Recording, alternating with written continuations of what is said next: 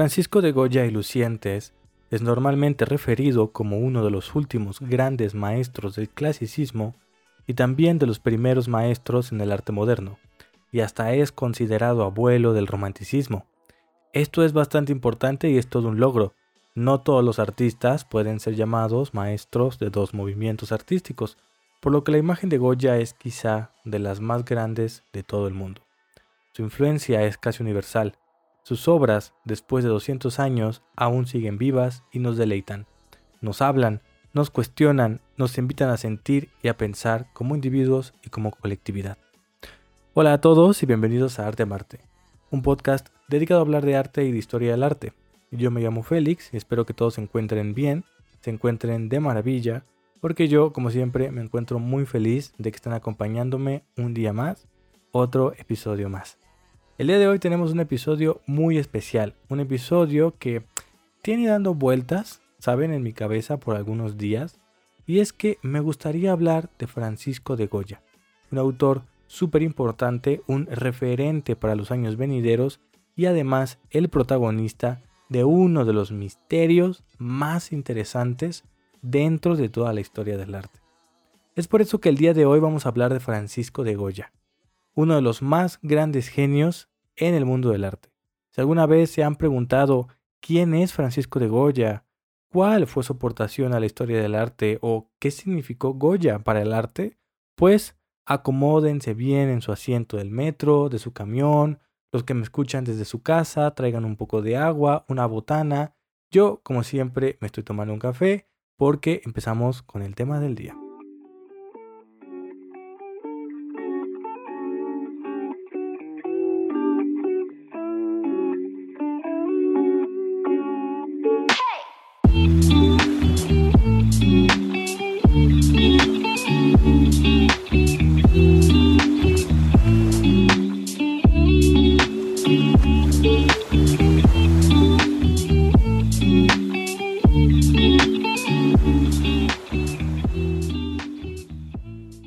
Pero antes de hablar de Francisco de Goya, es necesario que nos pongamos en situación. Saben, es necesario que hablemos de su tierra natal, España. Y es que en este momento de la historia, o sea, entre el siglo XVIII y XIX más o menos, España va a pasar por uno de los momentos más complicados de su historia. No el más complicado, pero sí uno de los más complejos, porque va a haber muchos problemas dentro de su país y los problemas van a estar en todos lados, en la política, en la sociedad, en la economía e incluso en las creencias de la gente.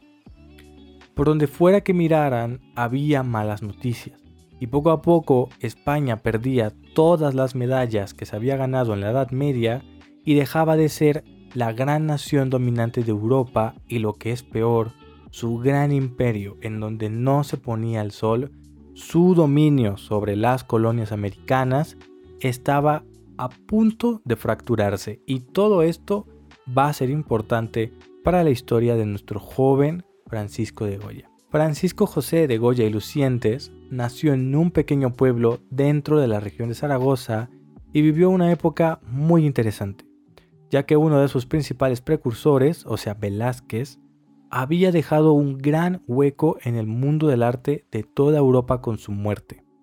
Velázquez fue una de las principales inspiraciones para un joven Goya que estaba deseoso de volverse un artista y llenar el hueco que había dejado su ídolo. Goya, lamentablemente, tuvo muchos problemas porque no venía de una familia de adinerados. En realidad, Goya entró muy tarde a la formación artística por todos los problemas económicos que sufría y los diversos trabajos que tuvo de niño para ayudar a su familia. De hecho, se sabe que Goya estuvo a punto, a punto de dejar la formación para trabajar a tiempo completo y poder aportar más dinero. Esto va a ser muy importante más adelante. Esta vida de trabajador va a ser muy importante porque veremos que Goya, junto con otros artistas como Courbet, van a resentir ver el cambio de calidad de vida tan brutal que tienen las clases altas en su momento. Cuando Goya se dedicó por completo a estudiar arte, se encontró con muchas problemáticas, de verdad, muchos problemas. Intentó dos veces ganar un concurso de arte para poder ir a Roma y las dos veces fracasó. Goya, cansado de fracasar, porque por alguna razón siempre eh, los jueces decían que había alguien mejor que él, eh, se dedicó a juntar dinero y se fue a Roma por sus propios medios. Así pues, para todos los artistas en formación que me escuchan, no se desanimen porque a Goya también le costó trabajo. Pero ¿por qué Roma? Verán, el mundo del arte está pasando por una época de cambios muy interesantes. Por un lado, en esta época en particular, no había una gran demanda de arte. bueno, sí la había, pero no de artistas de su época, sino de grandes maestros que ya estaban muertos. Esto hizo que las academias de arte organizaran eventos, concursos, exposiciones, que recompensaran a sus alumnos pero también que les ayudara a las academias a vender arte. Entre estos premios estaba siempre o casi siempre un viaje a Roma, lo que comúnmente se llamaba por las clases aristócratas como el Gran Tour. Y es que Roma era un lugar fundamental para la instrucción de muchos jóvenes artistas, porque así podían ver y aprender de los grandes maestros italianos. Goya dejó un registro de su viaje en un pequeño cuaderno llamado El Cuaderno Italiano. Este cuaderno es una curiosidad, es un cuaderno interesante que tiene en el Museo del Prado y es un recuerdo de la travesía de Goya que está lleno de cuentas, mapas, tareas de cosas por hacer, gente a la que ver, incluso nombres de personas y algunos bocetos de las cosas que veía. Si bien no tenemos claro exactamente qué fue lo que hizo Goya en Roma, sí sabemos que le hizo mucho bien porque fue gracias a este viaje que quizá por el renombre o quizá por la experiencia o quizá las dos, Goya empezó a tener más y más comisiones hasta llegar a ser uno de los principales artistas de la corona de España. Y es aquí cuando la cosa se empieza a poner interesante. Así como Goya, otro artista estadounidense conocido como John Singleton Copley, empezó a hacer obras para los nobles de Inglaterra y realizó una obra que causó una gran conmoción dentro de la corte, de los momentos de imposición y autoritarismo más infames de la corona hasta ese momento. El mítico encontronazo entre el representante del pueblo, el presidente de la Cámara de los Comunes y el rey. Este es un hecho sumamente minúsculo en la historia del arte, pero es muy importante porque es durante esta época que va a empezar a cambiar por completo la relación que tienen los artistas con los nobles. Este cambio es el resultado de unas nuevas ideas que yo creo que no iban a pegar, pero quién sabe por qué se volvieron tan populares, unas ideas llamadas la ilustración. La ilustración va a ser muy importante para Goya porque va a proponer un nuevo modo de vida. Un modo de vida en donde los reyes y los nobles no tenían el poder absoluto como lo tenían en España. Recordemos que España está viviendo tiempos muy difíciles y que Goya viene de una familia pobre. Él es muy consciente de lo que es trabajar duro y batallar, por lo que los ideales de la razón y la educación le van a dar a Goya una bandera para luchar con su arte, así como Copley lo hizo con su pintura. Yo sé que cuando alguien les habla de la ilustración, alguno de ustedes debe tener algún flashback de una clase aburridísima de historia y créanme que no espero que se aburran aquí, pero la ilustración proponía reformas para construir un Estado beneficioso para todos y no solo para los nobles de un palacio. Si ustedes fueran Goya y ven que su país tiene muchos problemas y de repente aparecen estas ideas de que la razón y la educación los llevaría por un mejor camino, que las vías del progreso y un futuro mejor estaban ahí, que eran inevitables y solo había que hacer el esfuerzo para llegar a ellas, pues así como él las verían con optimismo. Es por eso mismo que cuando Goya empezó a recibir sus primeros encargos de los nobles, no va a estar contento con los resultados. El Palacio Español le pedía que retratara las actividades de ocio y disfrute. Le pedían que pintara cómo era la casa de los animales, los bailes, y cuando había plebeyos en sus cuadros querían que aparecieran productivos, contentos y felices. Sí, le daban buen dinero, pero a él no le gustaba lo que pintaba. Sabía que la población, la gente de a pie como él, no era feliz y productiva. Todo lo contrario, tenía problemas, no estaba educada y era sumamente supersticiosa. Él era un hombre de pueblo y sabía lo que estaba pasando y sabía que lo que estaba pintando no era verdad. Y gracias a la ilustración, él sabía que la cosa no tenía por qué ser de ese modo, que había una alternativa. Goya se va a volver entonces un hombre con el espíritu de su época, y vamos a ver todas estas ideas en una pintura muy importante de Goya llamada Carlos IV y su familia. Antes los pongo en contexto. Es bien sabido que Carlos IV no era un total enemigo de las ideas de la Ilustración, pero tampoco era el mejor rey. Todos en general sabían que le gustaba salir a cazar, beber, y no tanto eso de gobernar, no, eso como que le aburría mucho. Por lo mismo, su administración solía ser un desastre y lo volvió un blanco muy fácil para un Goya todavía joven y muy radical en la ilustración. Esta pintura es interesante porque los personajes están acomodados de una forma muy natural. Más que estar posando cada uno y mostrando la mejor versión de sí mismos, parece que llegaron todos juntos como familia a platicar. El cómo dibuja los colores y las texturas es uno de los sellos característicos de calidad de Goya. Se puede ver e imaginar la suavidad de las telas y lo pesadas que son las medallas de Carlos IV. Sin embargo, hay algo peculiar. En esta obra, Goya no puso al rey en medio de la escena como normalmente sucede, sino puso a la reina, haciendo referencia a los chismes de la época que decían que el señor era un desobligado y quien realmente mantenía el control era la reina. Perfectamente Goya se pudo detener ahí, pero decidió dar un paso más allá y criticar a los absolutistas todavía más. Normalmente, cuando se hace un retrato, estamos acostumbrados a ver que el artista siempre hace lo posible para que veamos el lado bueno de todos. Digamos que el artista les da su retoque y si no me creen vean las fotos de Carlota y las pinturas de Carlota. Y esto es aún más importante cuando estás pintando la familia real. Sin embargo, aquí esto no pasa. De hecho, es todo lo contrario. Hay personajes distraídos que están volteando para otro lado o la misma reina tiene una expresión muy peculiar, con una nariz aguileña y una gran papada. Claramente a Goya no le importó darles ese retoque. Por último, la parte más fuerte de la obra es también la más sutil. Vemos que detrás de la familia hay una pintura en el fondo que está casi casi desvanecida por la sombra y que casi no se ve. Esta es una pintura del pasaje bíblico de Lot y sus hijas. En este pasaje, Lot le pide a sus hijas que tengan sexo con él y ellas aceptan haciendo una referencia a las rumoradas prácticas de incesto dentro de la familia real de España de esta época.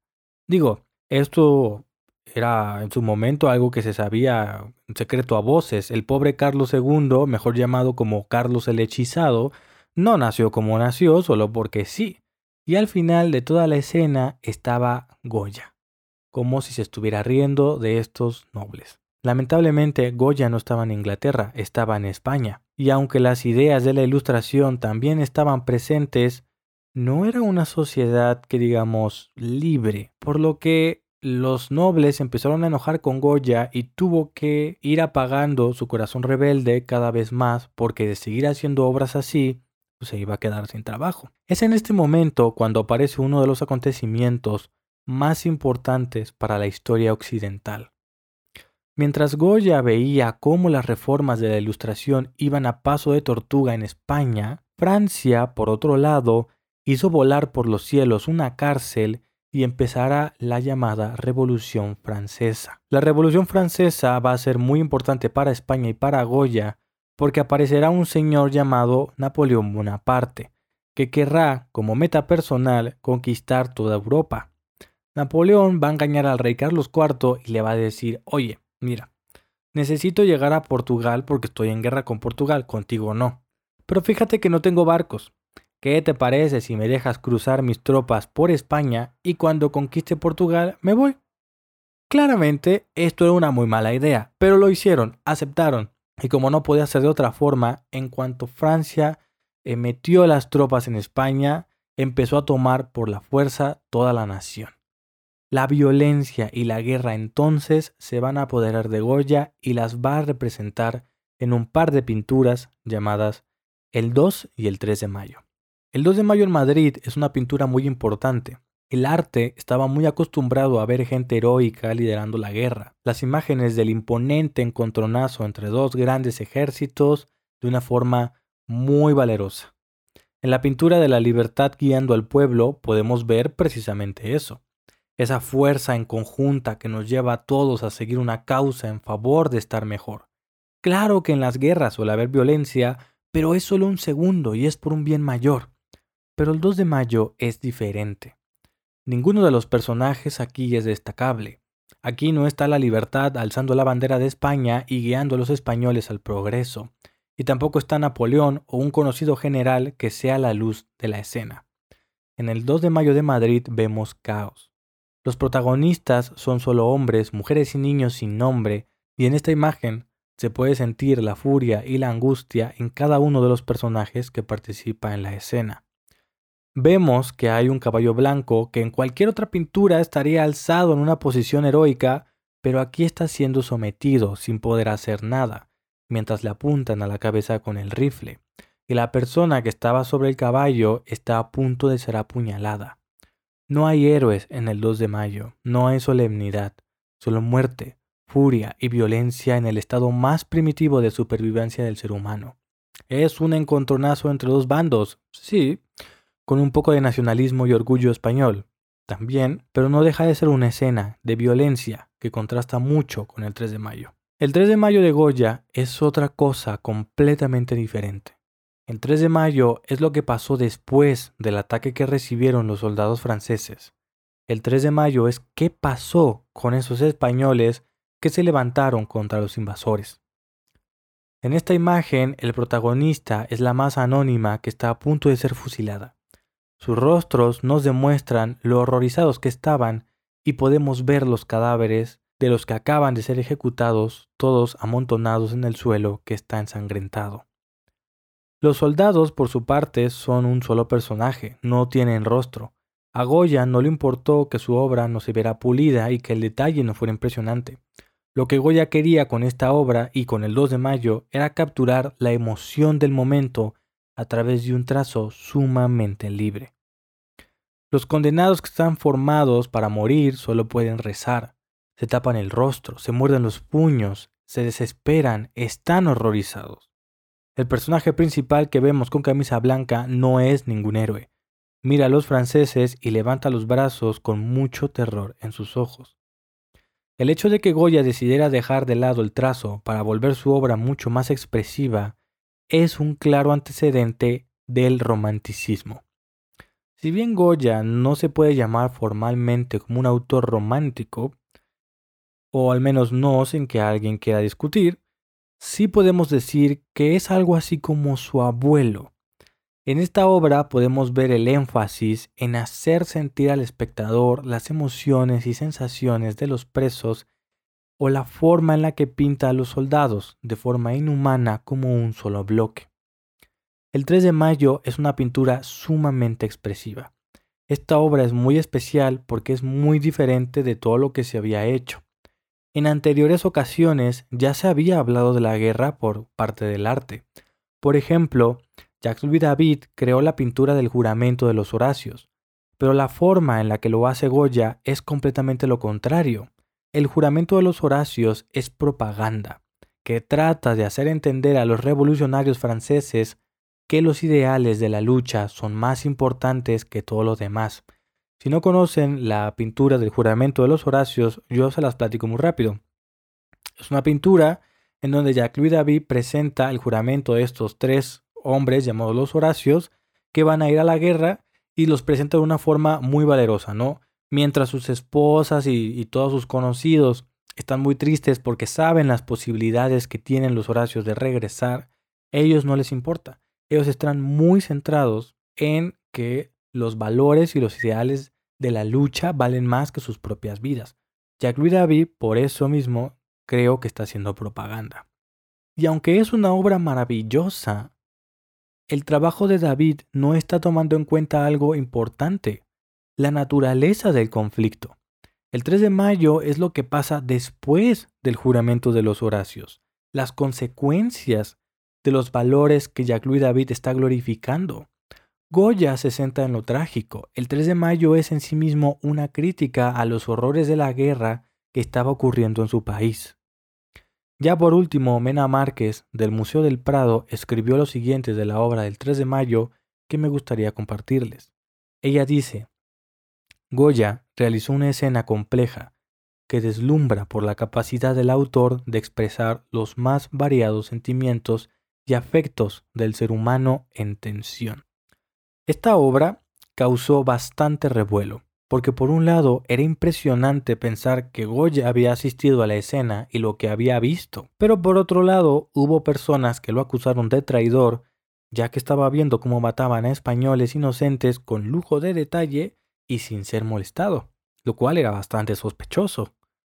Fuera como fuera, ya que no hay realmente una documentación que nos diga exactamente si estuvo o no estuvo, si fue después, si la vio en el momento, si la vio desde lejos, hay muchas teorías al respecto, pero fuera como fuera, Goya siguió trabajando para la nobleza hasta que subió al trono Fernando VII, una de las figuras políticas más absurdas de toda Europa. Fernando VII no era muy fan de que hubiera reformas sociales.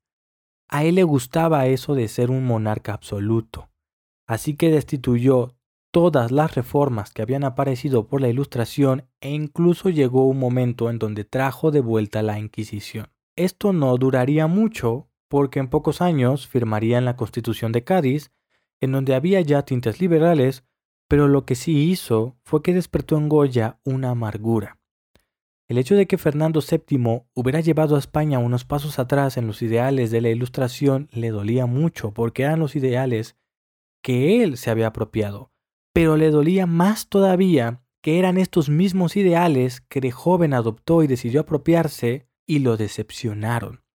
Un gran efecto de la ilustración fue la Revolución Francesa, pero eso qué le trajo a él. Como español solo vio muerte y guerra, e incluso en Francia, la conocida cuna de los derechos humanos, después de la Revolución vivió en una época tan horrible que solo pudo ser nombrada como el terror. Los ideales de la ilustración parecían tener un costo muy alto y las ideas que él pensaba que eran tan nobles ya no lo parecían tanto. Goya además empezó a sufrir duros efectos en su salud. Se sabe que él tenía problemas de enfermedades que aún a día de hoy no son un misterio. Algunos autores piensan que Goya podía tener alguna enfermedad mental. Otros historiadores piensan que se envenenaba por accidente con mercurio mientras que la gran mayoría de los historiadores del arte afirman que es muy posible que las pinturas que él usaba tuvieran una dosis de plomo que él aspiraba por accidente. El caso fue que Goya empeoró mucho en su salud y en su momento de más desilusión se volvió sordo. Es en este momento en que él estaba desencantado por el sistema y sin poder escuchar que creó una serie de grabados llamados Los Caprichos. Esta serie es muy popular porque es una sátira y una crítica a lo que él veía dentro de su sociedad. Estos trabajos se volvieron muy famosos y le dieron a Goya un segundo aire de popularidad, que le dejó suficiente dinero para vivir plenamente el resto de su vida. Los caprichos nos retratan los pecados de la sociedad de su época. De forma cómica, se burlaba de las prostitutas que estafaban a sus clientes, los monjes que se la pasaban borrachos en las tabernas y los doctores que más que ayudar empeoraban a sus clientes. Asimismo, siempre que quería retratar a la nobleza, los retrataba como burros, cosa que hizo que mucha gente se enojara con él pero nadie pudo hacer nada porque siempre ponía un aviso de que las imágenes que hacía no estaban dirigidas ni hablaban de nadie en especial. Es de esta saga de los caprichos de la que aparece la famosa imagen titulada El sueño de la razón produce monstruos, una obra que habla de lo que pasa en la sociedad cuando nos dejamos guiar por la superstición y no por la razón. Sin embargo, a mí personalmente me gustaría hablarles de una ilustración muy poco conocida de Goya, que también sale de los caprichos, y que se titula El Coloso. Lo que vemos en esta imagen es la figura de un gigante sentado en el borde del mundo. El gigante nos mira con desinterés, como si nuestra mera presencia le disgustara, pero no porque le molestemos, sino porque no le provoca nada, le aburre. El gigante está sentado sobre un paisaje a la luz de la luna. Yo me pregunto, ¿qué pensaba Goya cuando hizo esta ilustración? ¿Acaso hablaba de España, de su gran país oprimido por las guerras y la. ¿Acaso hablaba de España, de su país oprimido por las guerras y la insensatez humana? O quizá esta imagen es un poema, es la forma en que Goya se mira a sí mismo o quizá la forma en la que él trata de expresar sus emociones y su escepticismo en la sociedad, igual que lo haría un poeta en el papel. Esta imagen es importante porque puede que su significado no la sepamos, pero tampoco es indispensable. Esta imagen le dio la oportunidad a muchos artistas de plasmar sus visiones sin tener que justificarlas. Las imágenes de William Blake o de Joseph Malort son una prueba de esto, y no existirían de no ser por Goya. Goya, después del éxito de sus caprichos, decidió hacer otra colección de aguafuertes titulados Los desastres de la guerra, en donde retrató lo horrible que fue la guerra y el mal que le hizo a la gente. De una forma brutal le mostró a su país lo impactante que puede ser la violencia, mientras ponía una inscripción en sus aguafuertes que decía yo lo vi, haciendo todavía más macabro todas las escenas que retrataba. Estas obras no se mostraron al público hasta 35 años después de su muerte. Los desastres también fueron obras muy influyentes, ya que gracias a su aparición Goya cambió por completo la forma en la que el arte apreciaría el conflicto Después de los desastres, muchos autores dejarán de vanagloriar el heroísmo de la guerra y pintarán la guerra tal cual es, como una carnicería. Guernica de Picasso no podría existir sin los desastres de Goya, por ejemplo. Como Goya vio que los cambios sociales que tanto anhelaba nunca llegarían, y como vio que la sociedad de España nunca cambiaría, decidió jubilarse. Empezó a cobrar la pensión que le otorgaban los nobles por ser su pintor, se llevó todo el dinero que su serie de caprichos hizo y se fue a vivir a un lugar más tranquilo. Se fue a vivir a Francia, en una pequeña villa en Bordeaux que se llamó, y no es broma, la villa se llamaba la Quinta del Sordo. Y lejos, que era importante, vivía lejos de la sociedad. Y algunos dicen que gracias a esto vivió en paz, descansó por fin y falleció, sin pensar más en cómo la ilustración y sus ideales le habían fallado, y cómo el camino al cambio nunca se iba a lograr.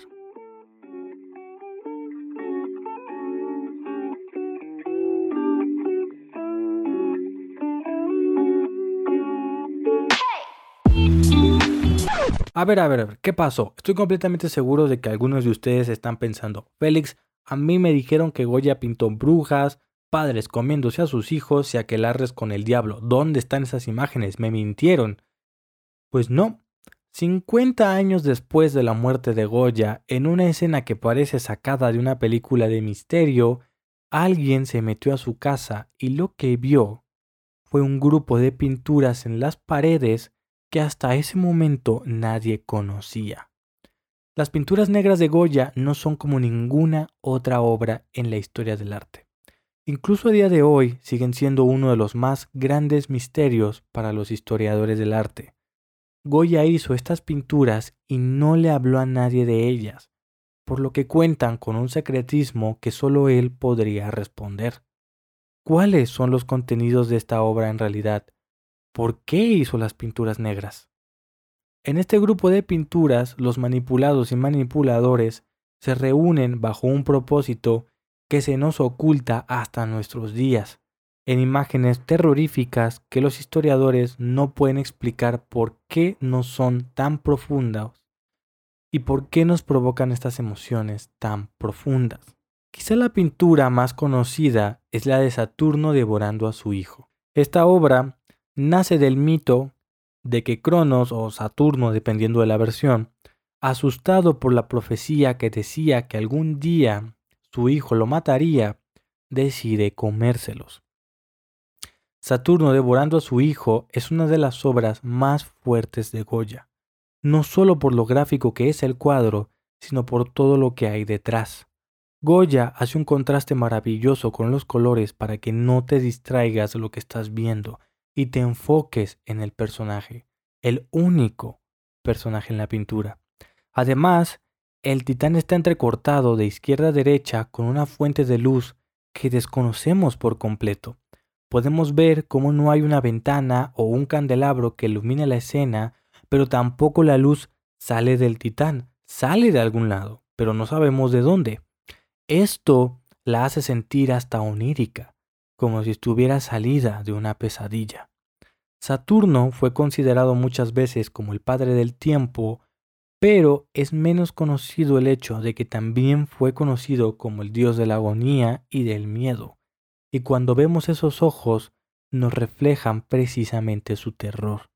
Saturno no se está comiendo a su hijo solo porque sí, no lo hace porque quiere conservar su poder, lo hace porque está aterrorizado y no tiene otra opción. El aquelarre o el sabbat de las brujas es otra pintura interesante, donde nos muestra una reunión de mujeres que están sentadas alrededor del diablo. Este está tomando la figura del macho cabrío. Al diablo no lo vemos, solo podemos ver su silueta. Es como si no estuviera ahí, como si fuera una ilusión. Pero quienes sí lo pueden ver, las mujeres a su alrededor, lo escuchan atentamente con cara de horror.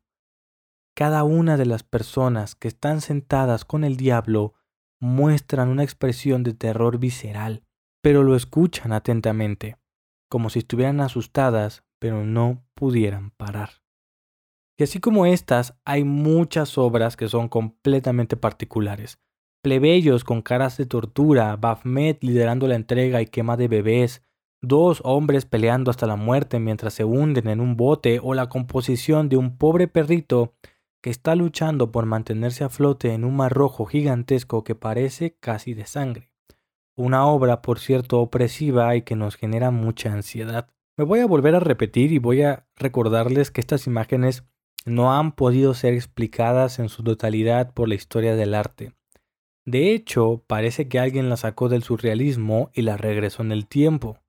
Además, para agregarle ese plus al misterio detrás de estas obras, Goya nunca le hizo saber a nadie ni nada sobre estas obras.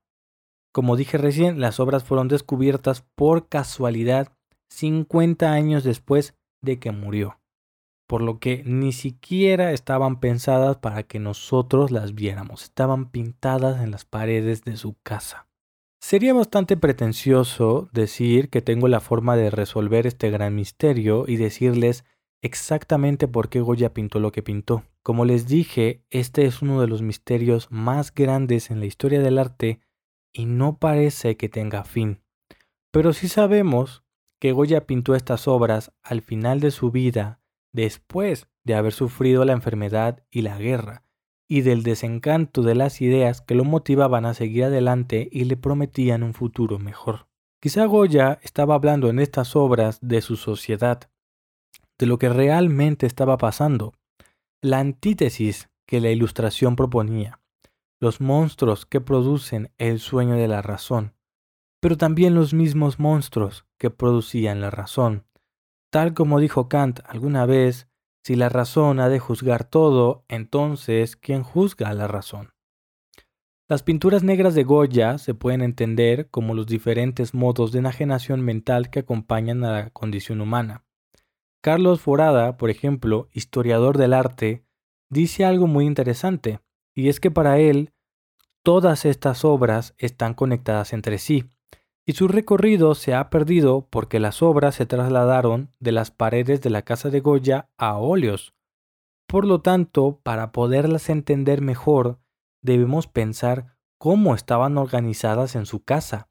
Y ahí la cosa se pone muy interesante porque brinda una lectura que habla sobre los desastres que habían causado el absolutismo español y el caos del triunfo de los liberales en Europa. Así pues, el primer piso de la Casa de Goya es entonces una reflexión de la política de su país y del mundo, mientras que el segundo es un viaje del auge y la caída del liberalismo. Mientras que otros autores afirman que estas obras son una representación de la decepción de Goya con las ideas de la Ilustración, ideas que habían prometido un futuro mejor y que solo crearon caos y muerte. Esta reflexión es quizá la razón por la que estas obras no son todavía tan cercanas pese a que ni siquiera estaban pensadas para que nosotros, la gente del siglo XXI, las viera.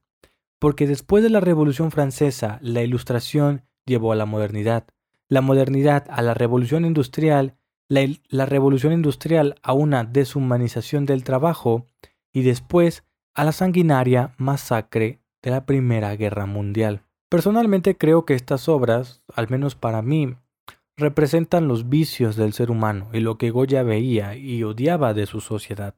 Repito que esta es mi idea, mi interpretación y que puede estar perfectamente equivocado. Pero yo pienso que él estaba cansado de seguir esperando que la sociedad mejorara para que la cosa nunca cambiara. Cuando llegaba un rey con reformas liberales, llegaba otro con ideas absolutistas y daba tres pasos para atrás. Cuando la gente estaba pensando en usar la razón, se ponía de nuevo como autoridad máxima la Inquisición, una autoridad que no les platiqué, pero que tuvo en la mira a Goya por mucho tiempo por el controversial cuadro de la maja desnuda. Todos pensamos que vamos hacia el progreso, que caminamos en la dirección correcta porque todos caminamos juntos y pues todos vamos bien, ¿no? ¿Qué tal que Goya no lo veía así? Saturno devora a sus hijos con cara de horror porque está consciente de lo que hace, lo terrible que son sus acciones, pero no puede parar. Las mujeres que escuchan al diablo están horrorizadas de lo que les dice, pero no se mueven de ahí. Y los hombres de la balsa siguen peleando sin parar, no importando que eso los haga ahogarse, y matará a los dos. El perro sigue luchando para mantenerse a flote, pero no parece que llegue a ningún lado y es cuestión de tiempo que se canse y deje de patalear. Quizá eso veía Goya en las pinturas negras, el hecho de que más allá de nuestro mejor esfuerzo para mejorar como sociedad, nunca lo hacemos. Quizá lo que realmente pintó fue toda la desilusión que guardó por años a la luz de las velas. De todo esto pueden hablar las pinturas negras de Goya. Sea cual sea su significado, es lo suficientemente universal para que todos nos interesemos en ellas. Goya es un personaje muy importante para la historia del arte, no solo por ser el protagonista de las obras que son quizá el misterio más grande de la historia del arte, sino también porque representa el espíritu de su época. Pocos autores hay como él que nos comuniquen las ilusiones, las decepciones y las esperanzas de las personas de su tiempo, de las personas como él.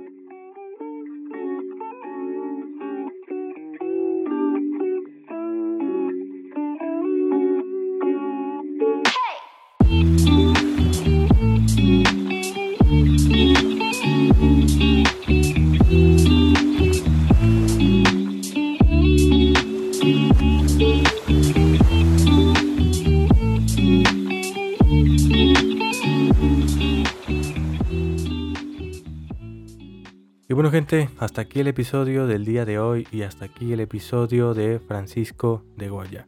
Espero que les haya gustado, espero que les haya parecido interesante, entretenido, que les haya hecho ameno su camino o su tarde, pero lo más importante, espero que hayan aprendido mucho sobre este gran autor que es realmente muy importante en el mundo del arte. Antes de terminar el episodio, quiero decirles a todos los que están hasta acá, muchas gracias por llegar hasta el final del episodio. Y quería comentarles que este episodio lo hice gracias al eh, libro, o lo hice mejor sacado en el libro de la UNAM, que se titula Francisco de Goya, una mirada desde México, por las coordinadoras Riar Nimura, Erandi Lisset Ábalos Aburto e Iseri Ortiz Silva y pues son del eh, Instituto de Investigaciones Estéticas y de la Universidad de Morelia. ¿no? Entonces este libro es de libre acceso, está en internet, cualquiera lo puede revisar. Yo lo voy a publicar en mis historias de Instagram, así que si quieren saber un poco más sobre Goya o si les eh, pica la curiosidad porque esto que yo les dije es, digamos, una pequeña parte de todo el espectro que es Goya. Entonces, si tienen curiosidad de saber un poco más sobre él, este libro tiene muchas ponencias. De aquí yo saqué la información para el episodio. Entonces, si lo quieren leer, si lo quieren revisar, manden un mensaje o con mucho gusto yo se los pongo en las historias de Instagram. En mis historias destacadas tengo una sección de libros chidos y ahí tengo muchos libros y ahí voy a poner este, ¿no? Entonces vayan a mi Instagram, artea-marte, si quieren saber un poco más sobre Francisco de Goya. Y eso sería todo. Muchas gracias por llegar hasta acá. Muchas gracias por llegar hasta el final del episodio. Me alegro muchísimo de que se hayan quedado hasta el final. No me queda más que recordarles que por favor me sigan en Instagram y sigan este podcast en su plataforma favorita. Yo normalmente suelo subir episodios los sábados a la una de la tarde, hora de la Ciudad de México. Pero si ustedes no son de la Ciudad de México, no se preocupen, no hagan ninguna conversión. Solo denle al botón de seguir en Spotify o en Apple Podcast o en Google Podcast y yo me encargo del resto. Después de todo esto y de esta promoción desvergonzada, yo me despido. Muchas, muchas gracias por escuchar el episodio hasta acá y nos estaremos escuchando el próximo episodio. Adiós.